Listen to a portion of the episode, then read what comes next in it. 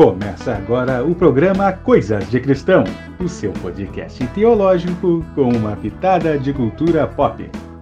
Bem-vindos a Nárnia!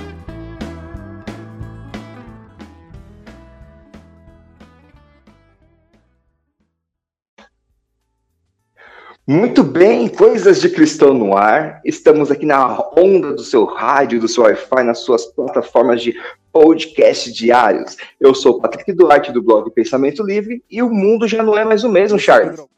E eu sou o Pedro Augusto, da Igreja Batista da Lagoinha.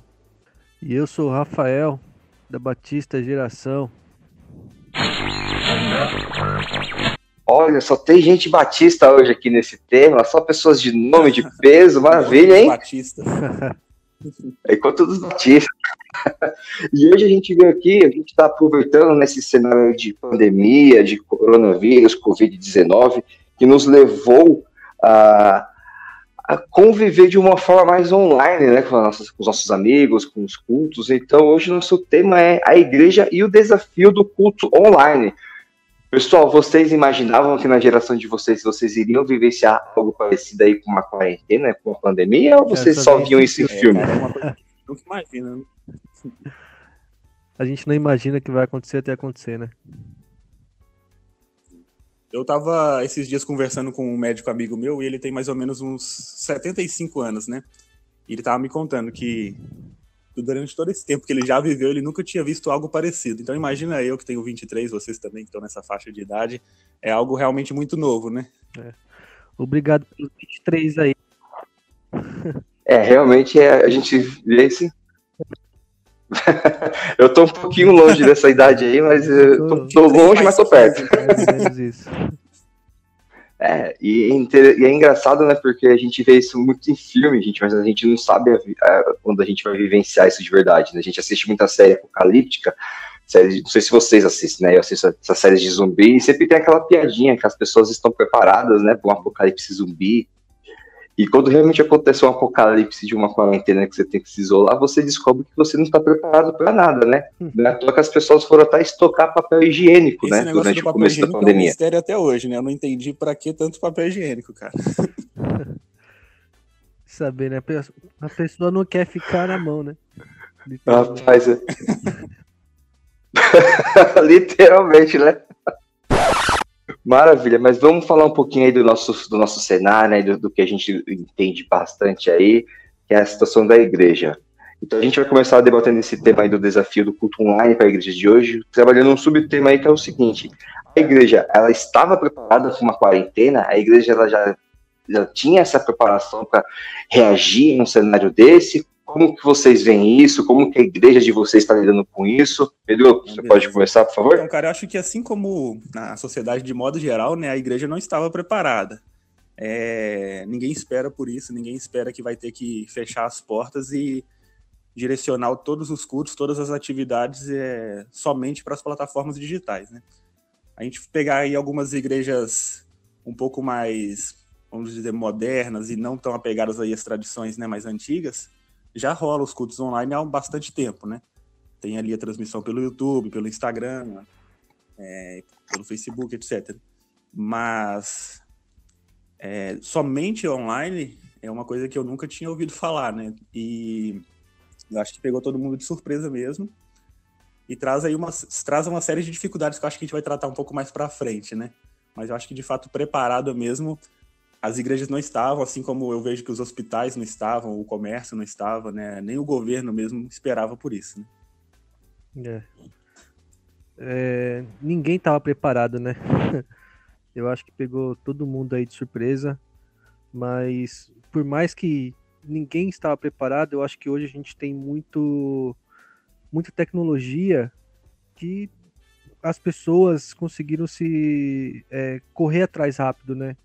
Então assim, eu acho que quem não estava preparado, não estava tão preparado, é, conseguiu rápido recurso, pelo menos para os cultos online.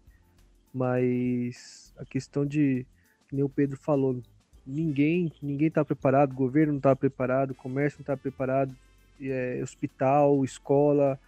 Então eu acho que isso é, é algo que, que vai mudar muita coisa daqui para frente porque creio eu que as pessoas vão agora esperar algo do tipo, né? Então acho que provavelmente quando tudo isso aqui acabar, ou deveria, né? Já ter alguma uma carta na manga para uma próxima pandemia aí, né? Vamos assim dizer. É, a gente não sabe, né, quando que pode vir a próxima, a gente nunca espera, nunca sabe onde vai vir o mundo, né?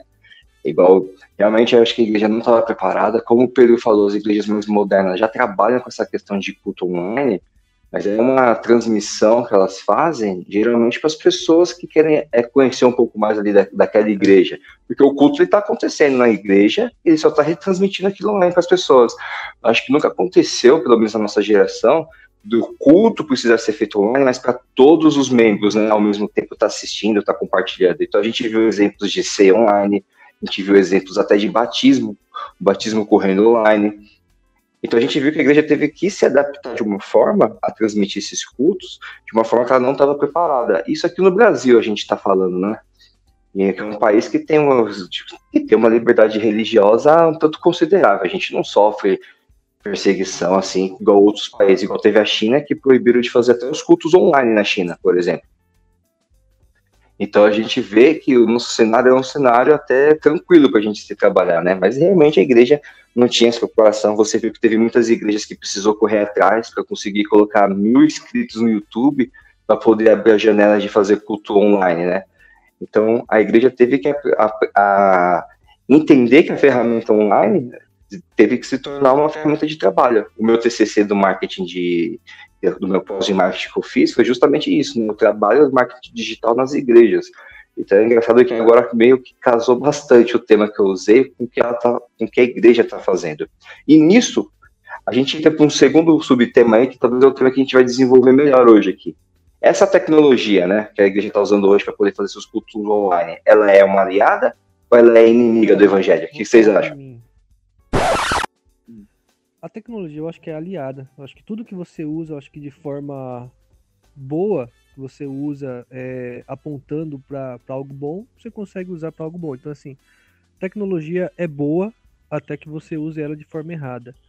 Então, eu acho que nesse tempo que a gente está vivendo hoje, até na, na, questão de você conseguir é, fazer os cultos chegar até o lar das pessoas, é uma boa aliada nesse sentido de porque assim as pessoas não podem né, se reunir, não podem ir para a igreja, então tudo tem que ser transmitido online. Só que eu acho que a gente começa a encontrar problemas de, de ter só é, o culto 100% online. Eu digo do tipo é, as pessoas muitas vezes só ligam lá a TV, colocam lá o culto, mas eu acho que não consegue talvez aquela mesma sensação de você estar tá com pessoas ao seu lado. É, ou às vezes você não consegue nem prestar direito atenção no, no que você está vendo, porque assim, você está na sua casa, às vezes no, num conforto diferente, num, num estado ali diferente, é, às vezes pessoas na, na sua casa que, que não querem assistir a, a programação do culto, então as pessoas dispersas dentro da sua casa, então acho que isso acaba assim, você tem o culto na sua casa, beleza, você tem o, o conteúdo, mas eu acho que você não consegue absorver tanto quanto se você estivesse numa igreja, num lugar específico para isso, prestando atenção somente nisso, não tendo tanta coisa acontecendo na sua volta. É, eu também, cara, eu penso mais ou menos nessa mesma linha que realmente é, a tecnologia é uma aliada, né? Assim como o apóstolo Paulo até fala, né, que quer comais, quer bebais, faça tudo para a glória de Deus. Eu acho que existe um, um jeito certo da gente direcionar quase tudo da nossa vida e, da, e as coisas que estão à nossa disposição para que seja utilizado para a glória de Deus. Né? Eu acho que isso é uma possibilidade e isso é uma coisa que a gente tem sempre que estar tá buscando. E a tecnologia é mais uma dessas coisas, né, que está aí e que a gente está usando no dia a dia, seja para o trabalho, seja para a escola, para a faculdade, o que quer que seja. E agora ainda mais também para a igreja, né? É uma forma de conectar as pessoas que estão distantes e poder transmitir os cultos. Eu até estava meio curioso para saber como que a igreja lidou com isso nas outras pandemias, nas outras pestes que aconteceram, é, a peste negra, a gripe espanhola, etc., e que a gente não tinha né, toda essa tecnologia à disposição. Eu dei uma pesquisada no Google e não achei muita informação sobre isso. mas como não tinha internet, não tinha YouTube, WhatsApp, Instagram, essas coisas, eu acredito que de fato eles fizeram um isolamento, né?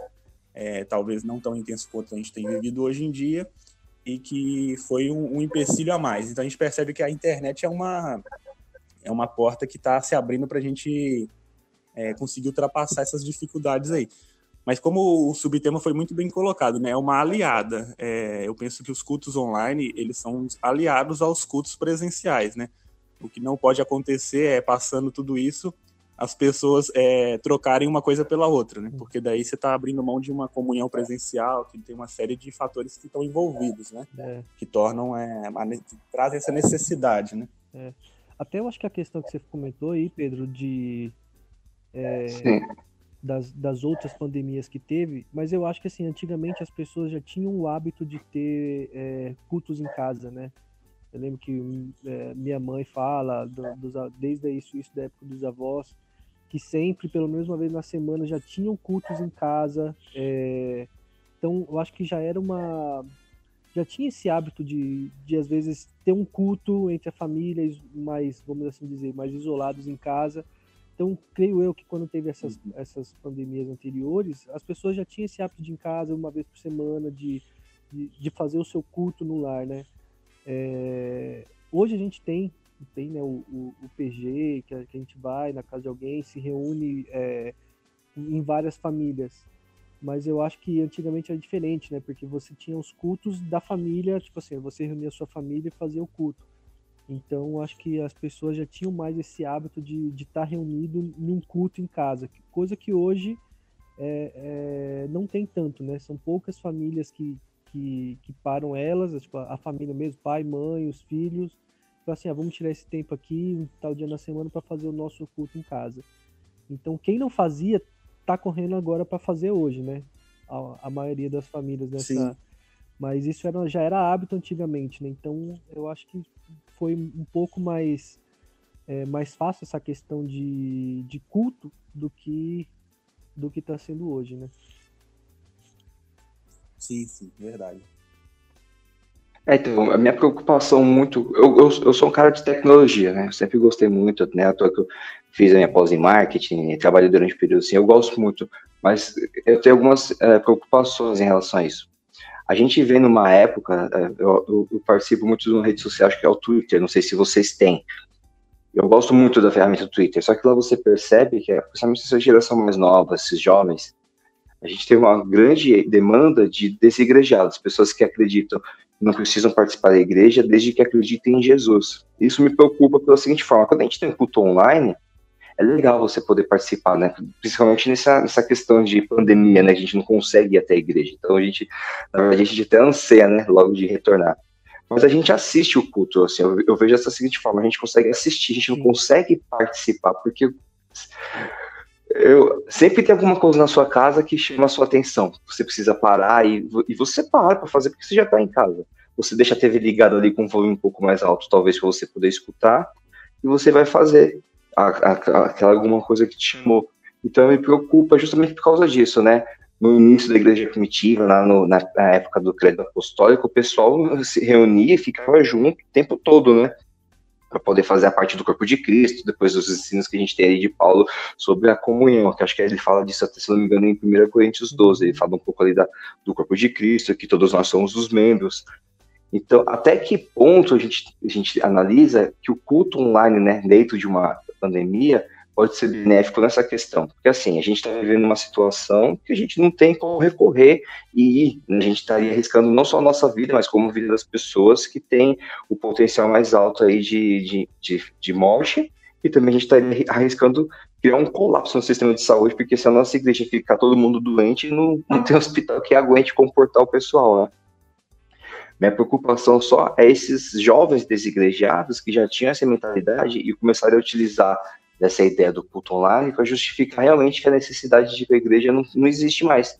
Você pode fazer isso da sua casa. Vocês acham que isso pode ser um tema a vir mais para frente depois que passar essa pandemia? Ou vocês acham que não? Eu estou é, pensando assim, num cenário muito falar, mais apocalíptico. É, eu acho que hoje o que acontece com essa questão de a gente ficar assistindo cultos online, tecnologia, nós temos o o, o, ouvinte tem o controle da situação, do tipo assim, ó, eu quero pausar aqui, quero continuar depois, quero pular os louvores, ou quero só ouvir os louvores e, e não, não ouvir a pregação, ou até diferente, você começa. Porque assim, eu vou falar por mim, no meu, na minha timeline de, de Facebook, ou até nos meus grupos do WhatsApp, todo dia eu recebo tanta tanto convite de, de live que vai ter de culto, tanto culto online, porque assim, eu posso assistir vários cultos e misturar minha cabeça com, com muita coisa. Assim, hoje a minha igreja tem um pensamento, mas aí eu começo a ouvir tanta coisa de lugares que às vezes eu nem sei, é, não conheço, mas assim, eu posso ouvir, posso e a sua cabeça pode é, pode começar a, a mudar muita coisa e você ouvir muita coisa que você é, pode tomar como verdade e não é, de, de pregações que, que, você não sabe nem de quem que é, mas você está ouvindo porque está chegando. Então eu acho que assim, a gente acaba tendo o controle nessa, nessa questão, que é um controle que a gente não tinha antes, e é uma coisa que a gente tem que, que tomar cuidado de saber o que, que a gente está tá vendo, o, que, que, o conteúdo que a gente que a gente está tendo, é, a pregação, se isso faz parte realmente Legal. depois que a gente ouvir uma pregação, isso a, gente já tem que fazer nos nossos cultos da nossa igreja. Você acaba de ouvir uma pregação, meu, dá, lê e vê se aquilo faz sentido realmente, não aceitar tudo que estão te falando. E, e hoje, é, nos cultos online não tem que ser diferente. Você ouviu uma pregação, meu, dá uma lida, vê, não, isso aqui realmente faz sentido, não faz sentido. Eu acho que hoje tem tanta, você tem tanta opção de, de ouvir tanta coisa hoje que você acaba, eu acho que eu falo assim, não, hoje eu não quero ouvir a pregação da minha igreja, hoje eu quero ouvir a pregação da igreja X porque meu amigo é de lá e, e me mandou. Então acho que a gente acaba é, misturando muita coisa e, e, muitas vezes você não não se aprofundar e saber o que, que você está ouvindo, você começa a tomar verdades, coisas que não são, porque são pessoas aleatórias do, daquilo que você que você está ouvindo. E tá a questão que você falou de eu, eu conheço, o Pedro conhece também gente que é, tem um amigo meu que eu brinco que ele é o que ele é crente do YouTube, porque ele ele escolhe as pregações que ele quer assistir conforme o que ele, o que ele acha que tá certo. Então assim, ah não, quero hoje ouvir uma pregação sobre tal coisa do fulano. Ah, hoje eu quero ver. Então assim, é, é, algo que você escolhe o que você quer ouvir, não algo que muitas vezes chega para te confrontar, vamos assim dizer. Então acho que você acaba sendo selecionando o que você quer ouvir para o seu próprio prazer, vamos assim dizer, e não algo que chega para te confrontar, que nem são os cultos, é. né? Eu acho que uma questão de estudo é. Entendi. Você está falando que a pessoa está procurando escutar algo para poder confirmar o que ela já acredita, na verdade, né? É, eu, eu concordo com o Rafa e até seguindo a, a pergunta do, de você, Patrick, é, eu acho que essa questão da, dos desigrejados talvez seja até um tema para a gente bater um papo depois, que é um tema bem extenso, né? Mas acho que essa questão é. do culto online, bem como o Rafa disse, né?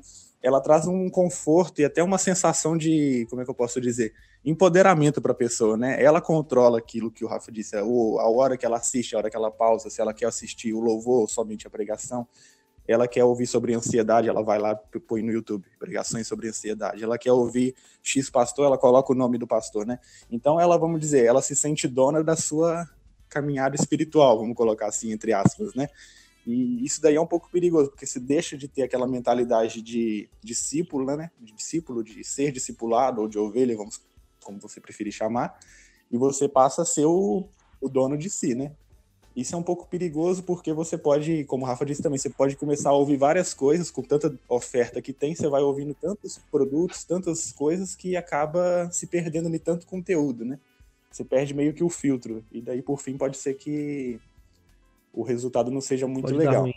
Mas nos dias de como essa é a única opção, eu acho que a gente tem que fazer o máximo possível para tornar essa experiência o menos impactante possível. É, eu acho que aí entra o papel um pouco da igreja, né? Bacana. De, de tentar é, ensinar, né? Falar assim, ó, é, o culto é, nesse tempo de, de pandemia, assim, vamos tentar seguir tal coisa, não vamos é, ficar é, indo atrás de, de coisas, de, de, pregações, não, não fique assistindo qualquer coisa que chega. Eu acho que talvez é um papel um pouco da igreja nesse momento tentar dar um direcionamento em como se comportar na questão de cultos online. Eu acho que assim, não tem problema nenhum você ouvir um culto online de, de outra denominação, de uma outra igreja, mas é a questão da gente se preocupar com, com esse filtro, né, de, de saber o que a gente está vendo. Eu acho que a igreja, a, a, as denominações, como assim, a minha igreja deveria é, ensinar como a gente se comportar nesse tempo aqui na questão de, de selecionar os nossos cultos. Bacana, legal. Ah, por exemplo, no, esses dias, não sei se vocês estão percebendo também, a gente teve muitas lives no YouTube esses dias de cantores, né? De cantores de gospel que estão fazendo aí, desenvolvendo essa live aí, que eu acho legal, bacana para o pessoal poder. Porque assim, ficar em casa o dia inteiro numa quarentena mexe com o psicológico, né? Não é todo mundo que consegue conviver com uma situação dessa. Então, as lives ajudam a relaxar. Eu acredito que o culto ajude também você ter esse momento, porque dentro da quarentena, não podendo ir até a instituição, a gente quer ter um momento ali de adoração a Deus, então o culto está sendo essa, essa, esse escape, né? Mas o que a gente não pode esquecer, mesmo durante essa. A gente sabe que isso vai passar, a gente tem certeza que isso vai passar. Mas é eu escrevi um texto esses dias no Instagram falando exatamente sobre isso. Que esse isolamento, na verdade, ele trouxe para a gente uma característica de que a gente já estava isolado antes. Não sei se vocês concordam com isso. A gente vive tão acelerado no dia a dia, com tecnologia, com WhatsApp, que aqueles amigos que a gente poderia ver, a gente só manda uma mensagem no WhatsApp, ou a família, a gente sempre deixa para ver a família depois. E eu, quis, eu acabei falando isso assim, que a gente precisou ficar isolado para entender que a gente já estava isolado, né? que a gente não tinha visto ainda essa prisão na nossa frente. E a igreja, comunhão da igreja, é justamente o relacionamento, né? Com as pessoas. E se a gente começar a ter um relacionamento somente online, se isso se estender muito tempo, eu acredito que isso começa a esfriar. Não sei se vocês têm essa mesma visão. Por isso eu acredito que, em nome de Jesus, isso vai passar logo, mas a comunhão dos santos, né, a comunhão da, da casa de Deus, do, do, a gente sabe que, é, que a igreja, a construção, ela não é a igreja, a igreja somos nós. Mas se a gente não tiver uma comunhão a tratar com isso, a igreja vai acabar se perdendo, né? Porque o Patrick, ele é uma parte da igreja, o Rafael é uma parte da igreja, o Pedro é uma parte. Quando a gente está junto, a gente é essa igreja.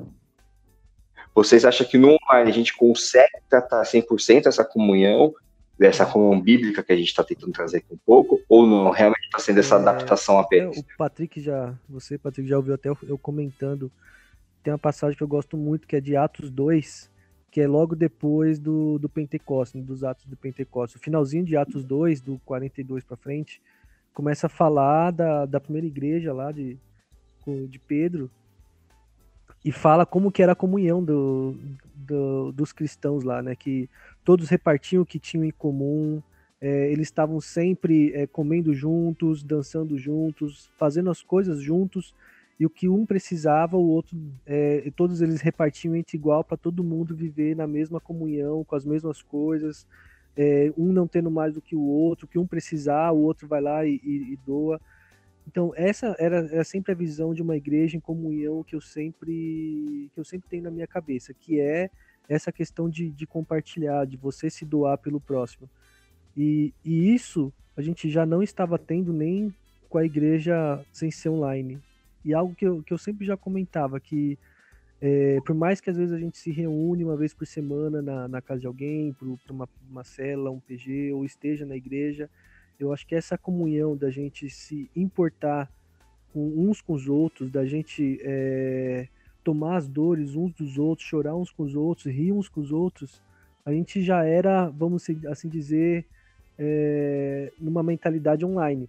Porque assim, hoje a gente tá aqui, mas em teoria, por mais que eu me preocupe muitas vezes com o irmão, vai. Hoje eu não consigo ir até a casa do meu irmão para ajudar ele, fazer alguma coisa assim. E a gente é, tava nessa mentalidade já antes do, do culto online, do tipo assim, poxa, meu, eu, eu me preocupo comigo mesmo, ah, o meu irmão tá passando dificuldade, ah, ah abençoa o irmão ali, tá abençoado em nome de Jesus, né, em vez de, de realmente abençoar com, às vezes, é, alguma, alguma cesta básica se precisa, ou com dinheiro, ou com, sei lá, com qualquer coisa.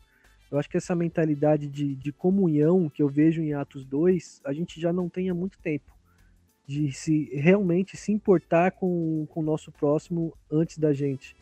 Então, acho que esse culto online, realmente, essa questão de pandemia com os cultos online, a gente se encontrar online, só trouxe à tona o que já existia. Porque, assim, hoje a gente consegue se encontrar online, fazer um.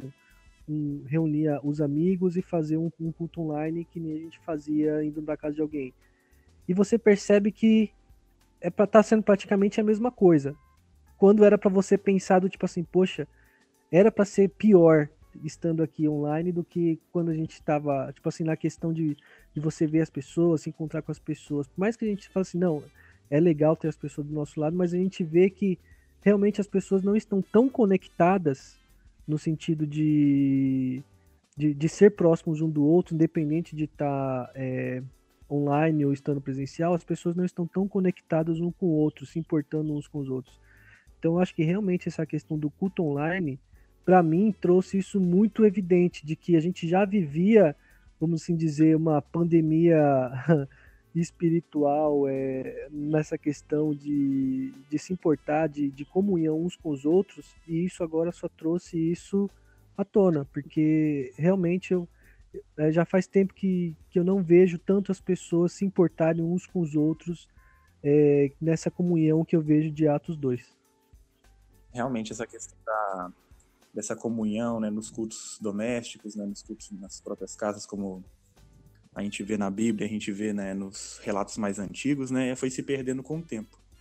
As pessoas, elas é, se acostumaram, de modo geral, a ter aquele culto ali uma vez por semana, no domingo à noite, ou então duas vezes por semana, talvez, né, e foi perdendo aquela, aquela, aquela determinação, aquele espírito de cultuar a Deus com a sua vida, né? De cultuar a Deus no dia a dia, de cultuar a Deus estando em casa, estando com seu filho, com sua esposa, com seu marido, etc.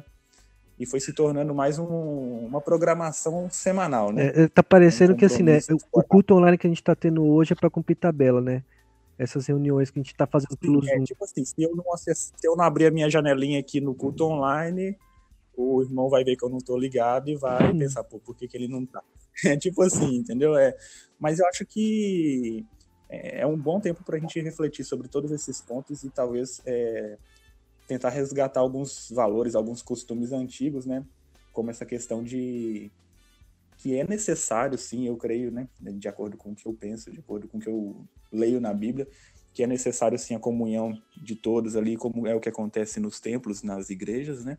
Mas eu entendo que é fundamental também esse entendimento de que o culto ele não deve acontecer só naquele templo específico, naquele horário específico, né? Tem que ser mais um, uma questão contínua, um hábito, né? Você tem que cultuar a Deus com a, o estilo de vida Sim. que você pratica no seu trabalho, no, sua, no seu dia a dia. É, eu lembro quando eu, né? quando eu cuidava dos jovens na, na outra igreja, aí uma vez eu, eu até lancei uma pergunta para eles, assim, ah, quantas vezes por dia vocês cultuam a Deus? Aí a pessoa, ah, uma, duas, sei lá, tem que ser três.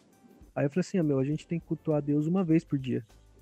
Na verdade, dura da hora que você acorda até a hora que você vai dormir. Ou, na verdade, da hora que você acorda até a hora que você acorda. Porque até dormindo você tem que estar tá cultuando a Deus, né?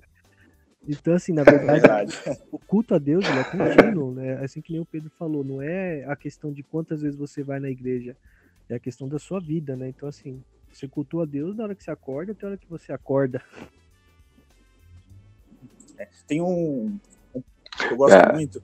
Eu vou até citar o nome dele porque eu acho que não tem problema. O Hernandes Dias Lopes, ele estava um dia sendo entrevistado e perguntaram para ele. A última pergunta da entrevista foi: é, como que você faz o seu devocional, né? Você tira um tempo para ler, para orar? E ele falou assim: ó, minha vida é muito corrida, né? Pego tal quantidade de aviões por semana, tenho tais compromissos todos os dias. Então, o meu devocional, ele começa da hora que eu acordo até a hora que eu vou dormir, como o Rafa acabou de dizer, né? realmente eu acho que é um pouco difícil para a gente, principalmente nos dias de hoje, é, entender essa conexão entre louvar, adorar, glorificar a Deus e todo o resto que a gente faz, né? É um pouco difícil a gente unir essas duas coisas. E por isso que a gente tenta setorizar, né? A gente pensa de tal hora de domingo até tal hora, nesse momento eu vou pôr a minha melhor roupa, vou para a igreja e dali eu tô cultuando a Deus mas o resto é trabalho, o resto é estudo, o resto é relacionamento social. Eu acho que é um pouco perigoso essa separação das coisas, porque você acaba tornando o santo duas horas da sua semana, enquanto o restante acaba sendo é, aleatório, entende? Então, é, acho que é um pouco, é um pouco complicado a gente pensar em culto somente esse, esse curto período de tempo que, uhum. que a gente direciona para ele. Eu não sei. Ah, é, é uma linha de raciocínio. Quando eu dava aula na escola dominical, quando eu era da Assembleia, eu gostava muito de tratar com o pessoal da seguinte forma: na Assembleia, eu sentia muito isso, a gente tinha muito uma cobrança do dízimo, né? A gente não vai tratar aqui sobre estudo bíblico do dízimo, a gente pode deixar isso para um outro episódio também. Mas a gente tinha uma cobrança de você estar tá dando aqueles 10% do dízimo, tá, pá, pá, pá. E o que eu sempre falo com meus alunos era que eu chamava, a gente cobra tanto essa questão de dinheiro, mas será que do nosso dia, o mínimo que a gente está fazendo para Deus é o dízimo do nosso tempo? Bueno, será que a gente consegue dispor ali os 10% do nosso dia para adorar a Deus, mas adorar a Deus significativamente é focado naquilo, numa leitura, num louvor, ou não, a gente acaba se perdendo. Então, eu tinha esse, eu gostava de fazer essa, essa linha de raciocínio com meus alunos, justamente porque eu sempre quis que eles pensassem, né, é, se é, refletissem se a vida deles estava sendo um espelho do que a gente poderia ser. A gente lê a Bíblia, a gente tem história, a gente vê a história dos apóstolos, a história de Paulo, de Pedro, pessoas que representaram grandes mudanças, né, para o início ali da igreja. E será que nós estamos sendo essa mudança hoje? ou não? Porque com esse culto online, vocês concordam que a gente fica muito mais é, vulnerável à internet? A gente está muito mais exposto do que normalmente a gente está. Então, será que essa minha exposição na internet, ela realmente justifica que eu sou cristão ou acaba ou tá mostrando, né, um outro lado nosso que as pessoas não conheciam? Porque a internet, você pode ser o que você quiser. os é, seus podres, você não vai colocar os seus podres na internet. Mas será que nessa, nesse ambiente novo online que a gente está vivenciando, essa, essa matrix, vai, vamos dizer assim, que a gente está vivenciando, a gente não pode estar tá, é, se equivocando em algumas coisas?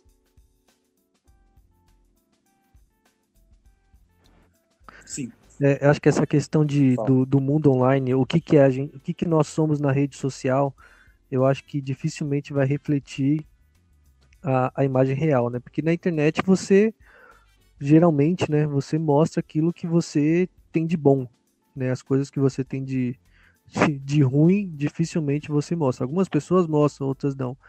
Mas até nessa questão de, de, de como que a gente usa o nosso tempo, é, tem até uma passagem em Colossenses 3, 23, né, que fala assim, tudo que a gente for fazer, mesmo que for para os homens, a gente tem que fazer como se fosse para Deus.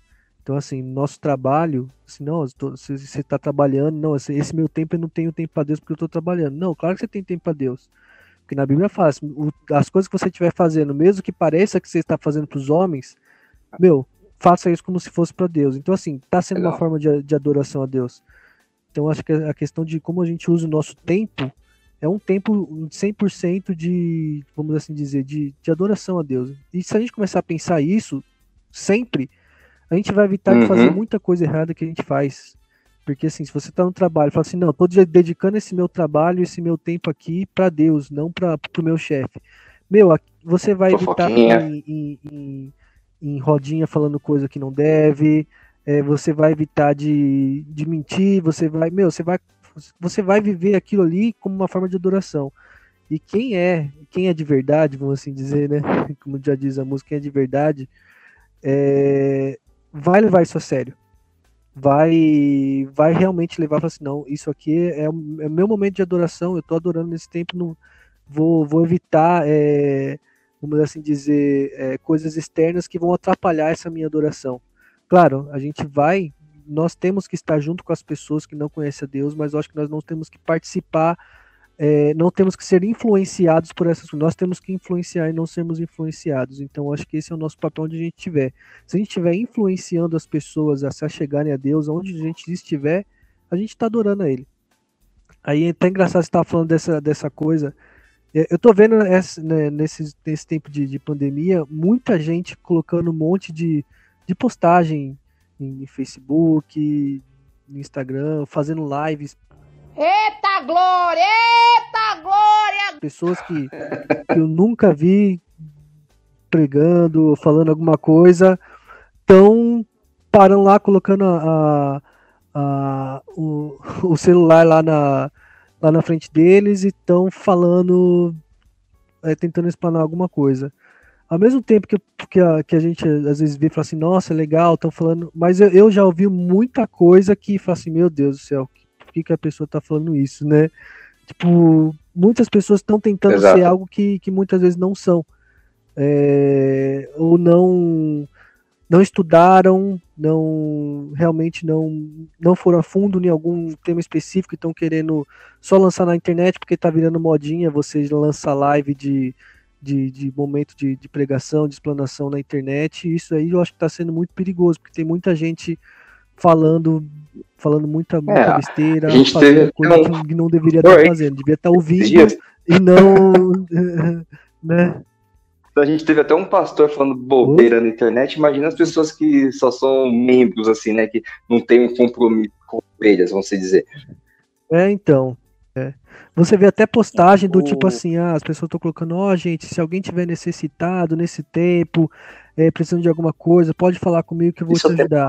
Mas, gente, desde antes da pandemia, sempre teve gente necessitada, gente precisando de ajuda, gente precisando de um, de uma, de uma cesta básica, de um dinheiro, e por que, que a gente não estava fazendo isso antes? Então agora, nesse momento, eu quero colocar na, no meu Facebook que eu quero ajudar as pessoas. Então, assim, é, eu acho que isso tá, tá trazendo o, o lado mal das pessoas, né? Porque elas não tá são. mostrar algo que, que realmente não é, porque as pessoas que realmente ajudam já estavam ajudando as pessoas antes de, disso acontecer. Porque, meu, é, essa pandemia, beleza, tem muita gente que, que, que tá perdendo emprego, tá, mas antes disso também já tinha, já tinha muito amigos seus, eu tenho certeza que se você se a gente olhar, tem muito amigo nosso que, que tá desempregado, precisando, e assim, o que, que a gente tá fazendo isso antes? Porque agora é o momento de a gente começar a colocar live na é, pregação na internet, de colocar que eu quero ajudar as pessoas, mas, cara, isso aí é, é, é, é que nem quando a gente coloca, né, quando algum país está passando por algum,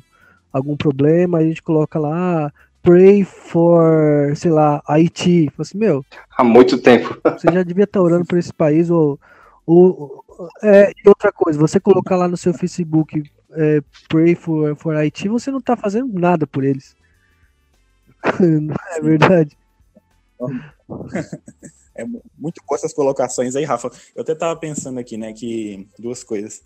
É, em complemento ao que você falou, eu não me lembro exatamente como que é a, a frase, mas é mais ou menos assim, né? Dizem que um dia um engraxate chegou até Martinho Lutero e perguntou para ele como que eu faço para ser um bom cristão.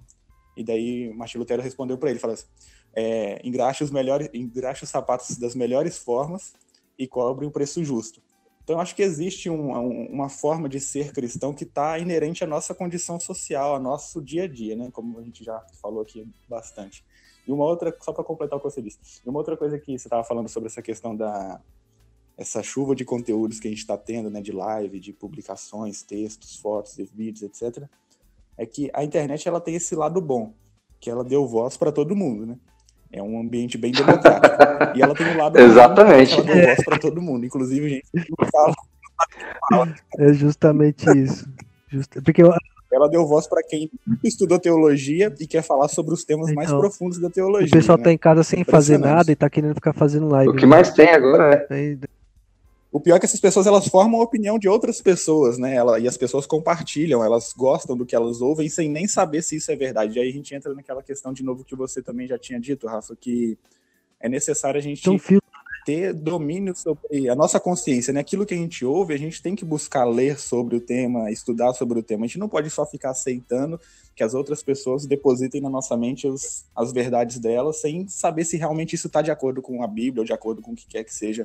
Se for da, relacionado ao evangelho tem que estar de acordo com a Bíblia. Se for relacionado Exato. à biologia, tem que estar de acordo com o que a ciência diz. A gente não pode ficar. É que a internet é muito rápida, né?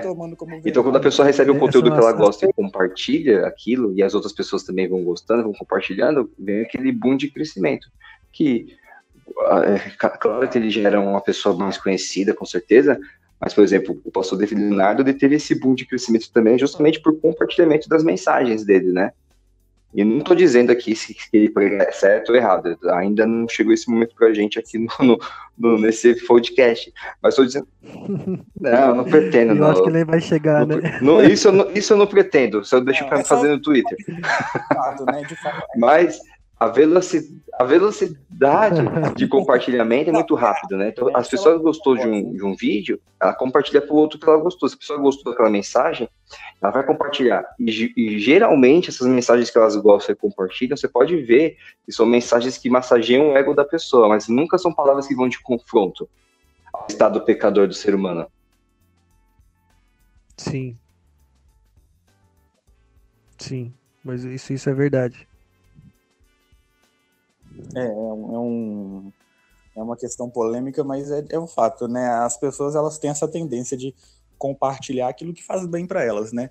Elas nunca vão compartilhar ali uma, um ensinamento que vai fazer com que ela pense, poxa vida, eu sou um, sou um pecador. um mané mesmo, né? Pra não usar outras palavras. Eu sou um B, um, um... É, ela vai, ela vai compartilhar aquilo que você é o ouro raro de Ofir. É demais, você é top. É aquela, aquele é o coach, tipo né? de pregação. É a pregação de coach, é, isso é mesmo. Bem, pregação de coach. Pô, a gente tinha é. Não, e, e, isso é o que mais tá complicado hoje em dia. Eu, eu, assim, eu percebo que a maioria das coisas que estão sendo compartilhadas nessa quarentena são esses tipos de pregação de coach.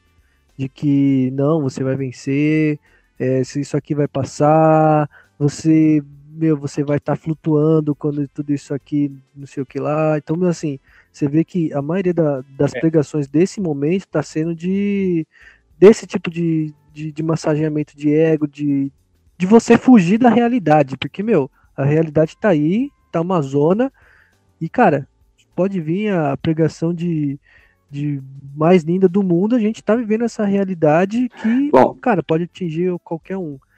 Aí, Desculpa, eu, acho, eu acho que, que essa que você é, falou, realmente, dessa, dessa mensagem né, dos coaches que está aparecendo muito, e outra coisa boa também que está acontecendo, e todo esses, não sei se você reparou, todos esses pregadores aí, esses caras que tinham fazer esses cultos de campanha de cura, libertação, de gritação, esses caras sumiram. Você não tá vendo mais ninguém, sei, os que tinham poder de não tá curando ninguém, né? É.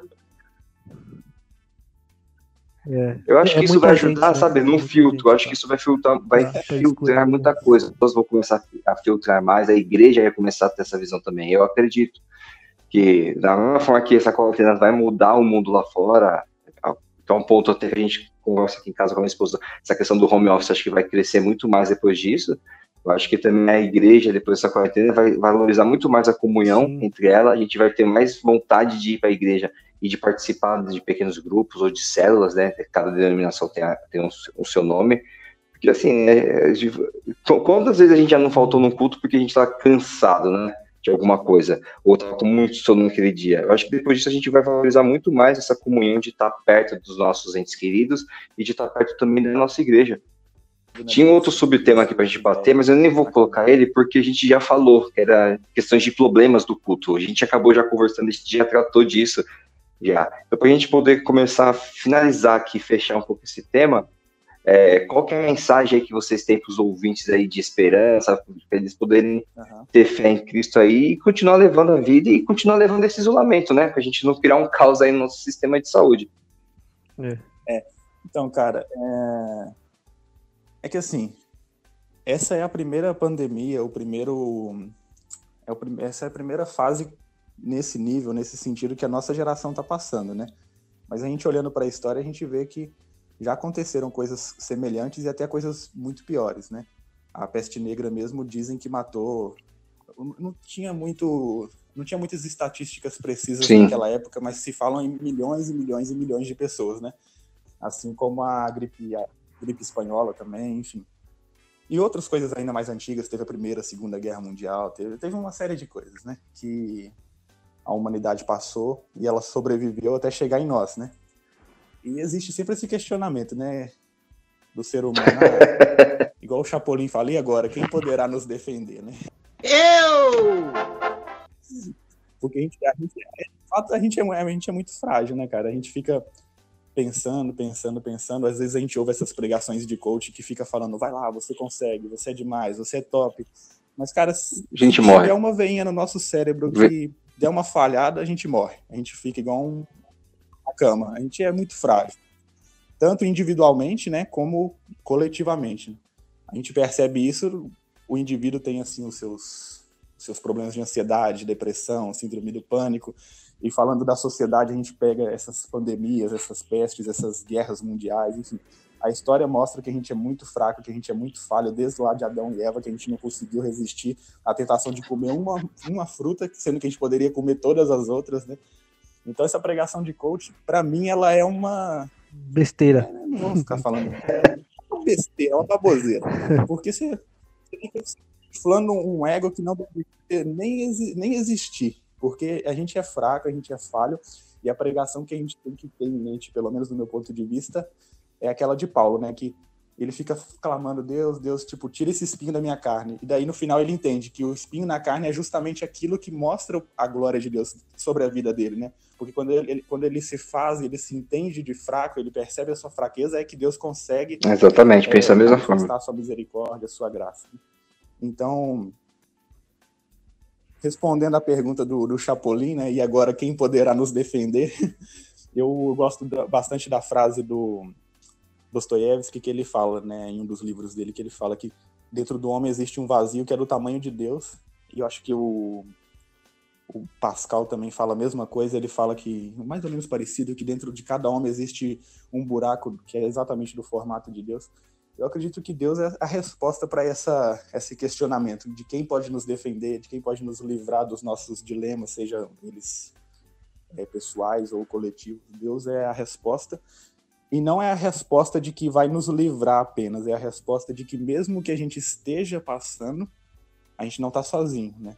Assim como foi lá com Mesaque, Sadraque e Abidinego, que foram jogados na fornalha, eh, foram jogados três homens e o o rei lá, quando olhou para dentro, viu quatro, né? Que, obviamente, Deus estava com eles ali. Eu acredito que pode ser difícil, pode ser complicado essa questão da pandemia, e se não for é, tão difícil quanto a gente tem ouvido dizer que vai ser ou que está sendo, vai surgir outras coisas, porque a vida é assim, né? Se não surgir uma, um, um problema em nível global como aconteceu agora, vai acabar surgindo um problema na nossa família, nos nossos ciclos de amizade, na nossa vida pessoal.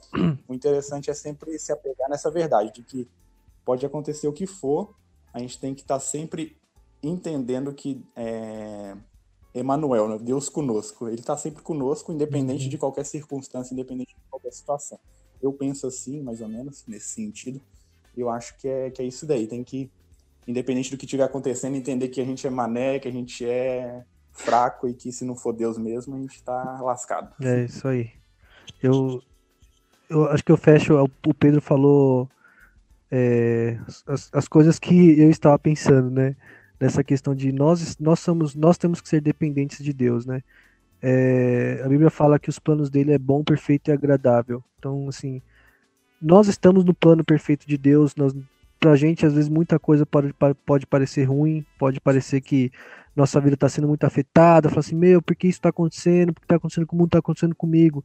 Mas eu acho que a partir do momento que a gente é, que a gente entrega a nossa vida realmente para Deus, entende que os planos dele é bom, perfeito agradável, independente daquilo que eu penso, a gente vai viver em paz, independente daquilo que pode acontecer.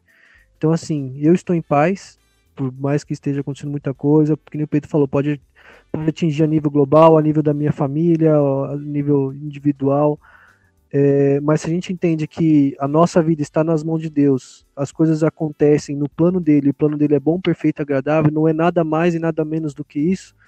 Então, assim, a gente tem que. É, claro, a gente. Nós oramos, nós pedimos para isso isso passar, não nos atingir, atingir aqueles que, que, que estão à nossa volta, mas nós temos que entender que nós estamos na mão dele.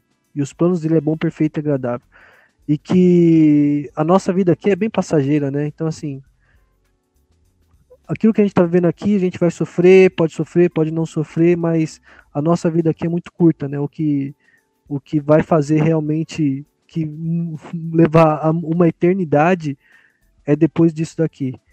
Então é que nem que nem Paulo fala na beleza. É, tô aqui, tô vivendo, mas se acontecer algum problema, uma, ou uma morte, às vezes é, é até lucro, né? Para nós que somos cristãos. Então, assim, a gente é, não desejando né, o, o mal para tudo, mas eu acho que se a gente entende que, que nós estamos na mão dele e que aquilo que acontece está dentro dos planos dele, nós estamos é, confortáveis e temos o entendimento de quem é Cristo na nossa vida, meu, tudo isso que está acontecendo não afeta, não afeta a nossa mente, não afeta o nosso psicológico, né? Porque a gente entende que o que acontecer ou aqui, é, ou, ou vamos dizer, para fora daqui. É, é tudo está debaixo do controle de Deus, né? A gente não. É, não existe nada que aconteça que ele não esteja olhando por cima, que ele não esteja é, direcionando e controlando aquilo. Então, o que eu quero deixar aí para os ouvintes é uma passagem que eu gosto muito, né? O capítulo 5 de Romanos é um capítulo que particularmente eu gosto muito. Eu até abri aqui para poder ler certinho, para não falar bobeira. Tem um versículo que diz assim: é o versículo 3, o 4, 5. E não somente isto, mas também nos gloriamos nas tribulações, sabendo que a tribulação produz a paciência. E a paciência a experiência, e a experiência a esperança. E a esperança não traz confusão, porquanto o amor de Deus está derramado em nossos corações pelo Espírito Santo que nos foi dado.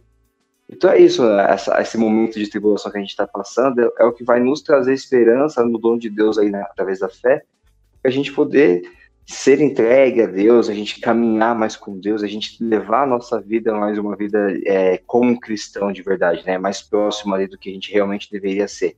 Porque o nível de santidade que Deus exige da gente é nível alto, né? A gente teria que ter ali ser o espelho de Cristo. Então, o mínimo que a gente deveria estar entregando é isso. A gente é pecador, a gente está hoje numa situação de, de pecadores, né? Devido à, à queda. Mas a graça de Deus que nos alcança, nos nos dá direcionamento através do Espírito Santo para que a gente possa levar a vida. Eu tenho certeza que essa experiência que a gente está passando, mas não somente nós, né, o mundo todo, vai trazer grandes é, acontecimentos que vão ser para a honra e glória do mundo de Deus. Então, o que a gente tem para os ouvintes de casa é que fique calmo, tenha esperança em Deus, que tudo vai se resolver.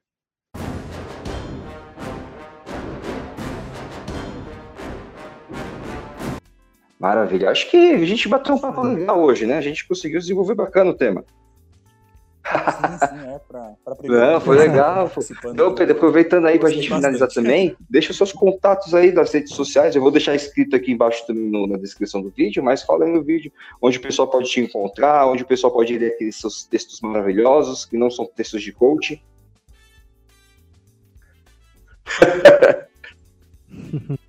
obrigado, obrigado. Então, cara, eu tenho só o Instagram, né? Atualmente, que é Augusto Correia Pedro. Tudo junto, claro, né? E Olha lá, pessoal, segue o rapaz lá que o menino é bom, viu? Não vai massagear seu ego, não. Vai te trazer palavras boas de Cristo aí. Já tô seguindo. E você, Rafa, e você, Rafa, manda suas redes sociais pra galera seguir. Esse Rafa, vocês não estão vendo, né? Vocês estão escutando. Mas esse moleque tem uma barba maior do que a do Noel. quase isso, quase isso. Cara, minhas redes sociais, eu não, não sou de ficar postando muitos textos, muitas coisas, mas segue aí o Instagram, é rafaels.mdo e se quiser me achar no Facebook também, Rafael Oliveira, você Essa... não vai encontrar muito. É só seguir o cara que tem a barba gigante só. Lá. É, é com um amigo comum. Um amigo Mas eu vou deixar as redes sociais escritas aqui embaixo também. Se alguém não conseguiu entender, a pessoa vai conseguir arrastar a gente. Bom, pessoal, se vocês quiserem também estar encontrando nos encontrando, encontrando mais material aí do Coisas de Cristão, você pode acessar o blog pensamentolivre.com.br. Lá você vai encontrar textos e reflexões aí sobre teologia, sobre a palavra de Deus. Eu tenho certeza que vai trazer enriquecimento ao coração de vocês e ao conhecimento, tá? A gente tem trabalhado aí já há um bom período de anos, já trabalhando com textos para a gente poder trazer um, tra um trabalho de qualidade e simples, né? Uma leitura simples, nada de seminário, porque a gente quer que você leia e entenda o que Deus realmente é de vocês. E hoje aqui com esse primeiro episódio do nosso Coisas de Cristão, que antes era no formato do YouTube agora a gente está trazendo para o podcast. Siga-nos aí na, nas suas redes de podcast, a gente vai estar direto aí no Spotify, a gente vai ter também um link para pôr no YouTube. Compartilhe com seus amigos e ajude aí o nosso canal, esse canal aqui do seu podcast, a crescer bastante. Pedro, Rafa, vocês têm mais alguma coisa para falar? A gente já pode encerrar por aqui hoje. Acho que a gente. Ah, cara, acho que era só isso mesmo. É, eu quero agradecer aqui vocês por terem ah, eu que agradeço. disponibilizado o tempo de vocês para essa conversa que foi muito legal, muito agradável. Eu aprendi bastante com vocês aqui, foi muito bacana. E espero que seja o primeiro de outros que, que vão vir aí. um tá bastante tempo sem se ver, né? O, O, o, Pedro já faz um tempinho mais que eu não vejo. O Rafa eu vejo com mais frequência, mas aí a gente é da mesma denominação, né? Mesma igreja. E com esse negócio aí de pandemia, a gente teve que se isolar um pouco. Só online só, mas logo logo isso vai passar. Bom, pessoal, quero agradecer a vocês dois por terem aceitado o meu convite de participar. espero que a gente consiga fazer mais reuniões como essa, a gente debater mais assuntos assim e outros assuntos até um pouco mais profundos dentro da teologia e do conhecimento de Deus, para que a gente possa levar um, um, um conteúdo simples e, e, e enriquecedor né, para os nossos ouvintes, tá bom? Gente, obrigado. Pessoal, muito obrigado por escutar coisas de questão. Até a próxima aí. Valeu. Tchau, tchau.